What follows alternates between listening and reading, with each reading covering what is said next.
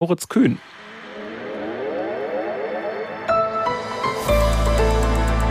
Die ARD Infonacht Nachrichten um 5.30 Uhr mit Wolfgang Berger. Am zweiten und letzten Tag ihrer Klausur im brandenburgischen Schloss Meseberg will das Bundeskabinett heute Maßnahmen zur Förderung der deutschen Wirtschaft beschließen. Grüne und SPD können sich einen staatlich gedeckelten Strompreis für energieintensive Unternehmen vorstellen. Kanzler Scholz und Finanzminister Lindner sind dagegen. Aus Berlin Lothar Lenz. Lindner sagte in den ARD-Tagesthemen, er sehe keinen Sinn in Subventionen für Großunternehmen, die dann die kleine Bäckerei und der gesamte Mittelstand bezahlen müssten. Sein Wachstumschancengesetz will Christian Lindner heute im zweiten Anlauf durch das Kabinett bringen. Es sieht Prämien vor für Unternehmen, die in den Klimaschutz investieren, außerdem ein ganzes Bündel von Steuererleichterungen. Weitere Themen sind der Bürokratieabbau und der Umgang mit künstlicher Intelligenz. Die USA haben weitere Militärhilfen für die Ukraine im Umfang von 250 Millionen Dollar angekündigt. Das Paket umfasst nach Angaben des Verteidigungsministeriums in Washington unter anderem Ausrüstung, um Minen und Panzersperren zu beseitigen. Zudem sollen Raketen zur Luftabwehr und Munition für Handfeuerwaffen geliefert werden.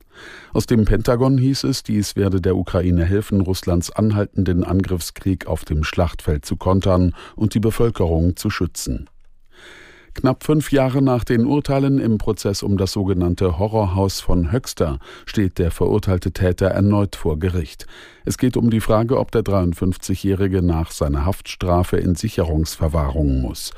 Aus der Nachrichtenredaktion Peter Behrendt. Der Mann war zu einer Freiheitsstrafe von elf Jahren verurteilt worden. Gemeinsam mit seiner ebenfalls verurteilten Ex-Frau hatte er über Jahre mehrere Frauen gequält, zwei von ihnen starben. Der 53-Jährige wurde als vermindert schuldfähig eingestuft und kam in eine Psychiatrie. Dort kamen aber Zweifel auf. Inzwischen hat ein Gericht entschieden, dass der Mann keine schweren psychischen Störungen habe. Seitdem sitzt er im normalen Strafvollzug. Die Staatsanwaltschaft hat den Antrag auf Sicherungsverwahrung gestellt, über den das Landgericht Paderborn Japan nun entscheiden muss. Der Autobauer Toyota hat nach einem Totalstillstand seine Fertigung in Japan wieder angefahren.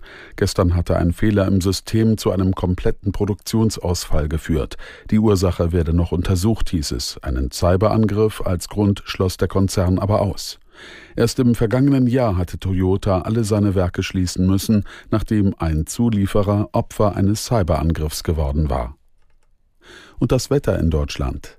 Am Tage im Osten und Südosten stellenweise Regen, gegen Abend von Westen her Schauer und Gewitter, Höchstwerte 14 bis 23 Grad. Die weiteren Aussichten am Donnerstag neben heiteren Abschnitten auch Schauer 15 bis 24 Grad, am Freitag unbeständig bei 17 bis 27 Grad. Das waren die Nachrichten.